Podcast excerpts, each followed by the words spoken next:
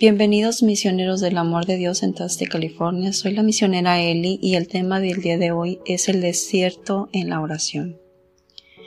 Te voy a invitar que ahí donde estés, te acomodes tu postura, que respires hondo y profundo.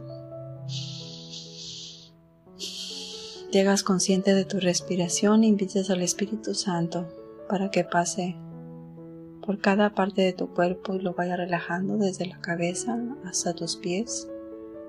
Gracias Padre Santo te damos en este día, nos ponemos en tu santa disposición para que dirijas nuestros, nuestras palabras, pensamientos y obras y que cada una de las cosas que hagamos sea todo inspirado por ti. Gracias Espíritu Santo por guiarnos, inspirarnos y ayudarnos todos los días a estar en esa conexión y en ese diálogo con Dios. Gracias ángeles y querubines y gracias santos porque a través de su ejemplo nos inspiran a seguir adelante en este caminito espiritual. Sigue respirando profundo. Y ahora vamos a empezar con el tema. Como les comentaba, el tema del día de hoy es el desierto en la oración. Para muchos que caminamos ya bastante tiempo en el, en, el caminar con Dios, puede pasar en este tipo de oración que muchos de los santos llaman aridez, sequedad o desierto. Este tipo de oración no le pasa a las personas que tienen poco tiempo de oración, sino a los que ya probablemente tengan 5, 6, 10 hasta 20 años en el caminar con Dios, haciendo su oración, perseverando todos los días, sentándose cada mañana, preguntándole a Dios que te dirija cada una de las cosas que tienes que hacer. Donde te cuesta sentarte a orar, concentrarte en la oración. Y como les digo, no les pasa a los principiantes en la oración, sino a los que tienen varios años en la oración. San Juan de la Cruz Decía que eh, para él en, el poema de la noche oscura del alma, él se sentía desolado, ya que no, sentía, no veía nada claro, se sentía como en un túnel oscuro. La única manera de quitarse de ese desapego y de esas cosas y, y personas, Dios permite ese tipo de situaciones donde te sientes en el desierto para que verdaderamente te sientas que no tienes nada más más que Él. Dios permite ese desierto, esa sequedad en la oración para que no lo busques por interés, por conveniencia, porque muchas veces nosotros vamos ante Dios y le decimos, Señor, si me das esto, te rezo tantas novenas o tantas oraciones, y pues no debemos de buscarlo a Dios por interés, no nomás porque recibimos cosas de parte de Él, sino porque verdaderamente lo conocemos, lo amamos y porque queremos cada día que Él nos guíe y nos ilumine en nuestro camino. Muchas veces cuando una madre tiene a su bebé pequeñito, eh, la mamá se levanta a atenderlo, a cuidarlo, a ver qué tiene, que muchas veces llora porque tiene hambre, tiene frío, está sucio y lo va a atender. Y lo, no lo hace porque tiene ganas, sino porque, porque lo ama. Muchas veces también los papás se levantan todos los días, en la mañana estén sanos o no, para traer lo necesario para la familia y todo eso lo hacen por amor. Las mamás también preparan la comida, la ropa, las cosas del hogar ah, para ellos y para sus hijos, para su esposo. Y también lo hacen no porque tienen muchas ganas muchas veces, sino porque aman a su familia. Entonces, volviendo al tema de hoy, ¿qué hay en el desierto? Pues en el desierto no hay nada, no hay nada. Gracias a ese desierto que Dios permite a través de nuestras vidas, Dios nos permite hacernos esa introspección y darnos cuenta que muchas veces estamos distraídos con tantas cosas externas y que tenemos que volver a, nuestra propia esencia. Muchas veces estamos en una vida muy cómoda, teniendo todo lo que necesitamos y eso de tener esa comodidad en todos los aspectos nos aleja de Dios.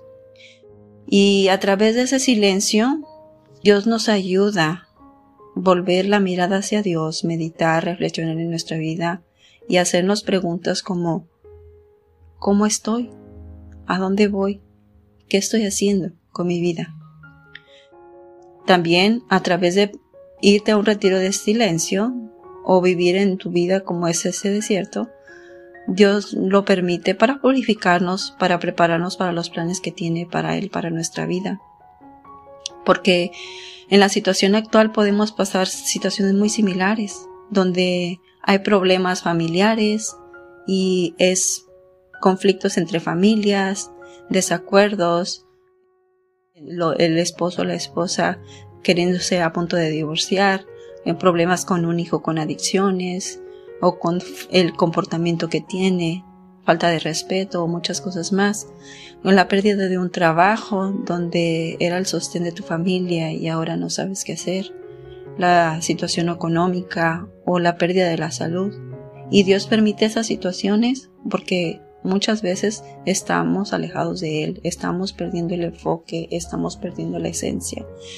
Y lo permite para que nosotros también nos sacude en cierta manera para volver a Él y volver a lo esencial.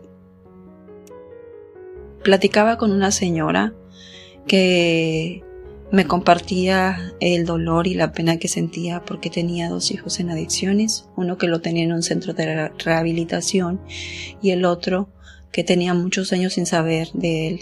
Y ella vivía angustiada y triste porque no podía hacer nada. Pero pues yo le compartía que lo único que podía hacer es orar por él y que Dios que sabe dónde están y todo, pues él puede cuidar más que nosotros mismos.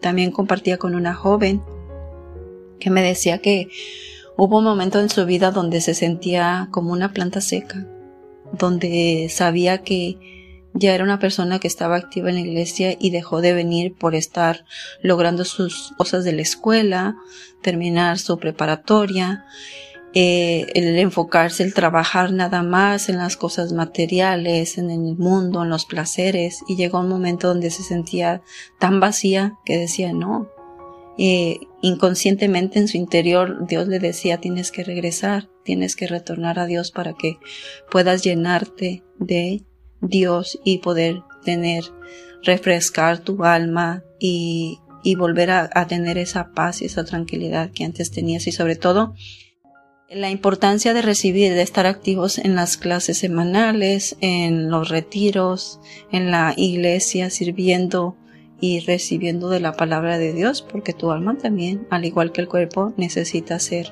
alimentado para tener esa fuerza que necesita. Esas situaciones Dios las permite para fortalecernos y vamos a escuchar el Evangelio y vemos también pues que como Dios a, su propio Hijo Dios le permite que pase por ese desierto. Y lo vemos en San Lucas 4 del 1 al 13 que dice la escritura, Jesús lleno del Espíritu Santo volvió al río Jordán. El Espíritu lo llevó al desierto. Entonces aquí vemos la primera parte cómo el mismo Espíritu lo lleva a Jesús al desierto. Pero, pero Jesús fue obediente. Él se dejó guiar por el Espíritu. ¿Cuántas veces nosotros en la vida somos desobedientes a Dios, a lo que nos pide? Muchas veces nos pide que hagamos algún bien para los demás, hablemos por alguien, oremos por otras personas, o hagamos un servicio a las personas que no pueden hacerlo y nosotros no obedecemos al Espíritu Santo. Entonces, ahí le estamos fallando a Dios. También la escritura dice, ahí estuvimos, ahí estuvo por 40 días y 40 noches y el diablo lo puso a prueba. No comió nada durante esos días y después sintió hambre. Entonces aquí nos damos cuenta que Jesús ah, está la primera tentación, donde es fortalecido a través del ayuno, a través de ese silencio, a través de esa soledad donde Jesús se fortalece y nos invita a nosotros a también practicar el ayuno y la oración en silencio para ser fortalecidos y podamos vencer al demonio en los momentos de prueba. El diablo entonces le dijo, si de veras eres el Hijo del Dios, ordena que esta piedra se convierta en pan. Jesús le contestó,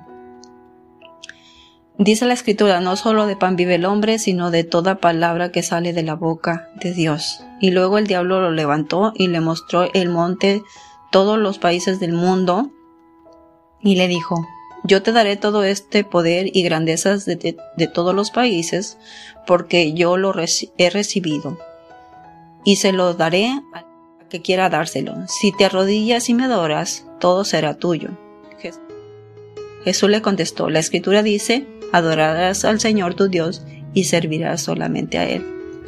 Entonces aquí vemos que Jesús le contesta al demonio y que sabe que también le está ofreciendo otras cosas, que lo hace distraerse de la misión, que él, quiere distraerlo de la misión y que no lleve a cabo lo que Dios quiere que haga a través de él. Entonces, ¿cuántas veces el demonio también a nosotros nos puede distraer de esas situaciones donde él nos pide y, nos, y nos desenfocamos de la misión que tiene para nosotros? Ahora quiero que te pongas y medites en esta cita bíblica y que te hagas consciente qué situación en mi vida actual me siento como que estoy en ese desierto. ¿Eres una persona obediente que escucha al Espíritu Santo? ¿O qué tipo de tentación Dios el demonio ha puesto y que no la has podido vencer? Y que al igual que Jesús eres una persona que ama la palabra de Dios, la conoces y que en el momento que el demonio lanza sus dardos, le respondes tú de la misma manera con la palabra de Dios. Te invito a que te sigas quedando meditando con el Señor y dile, háblame Señor, que tu siervo te escucha.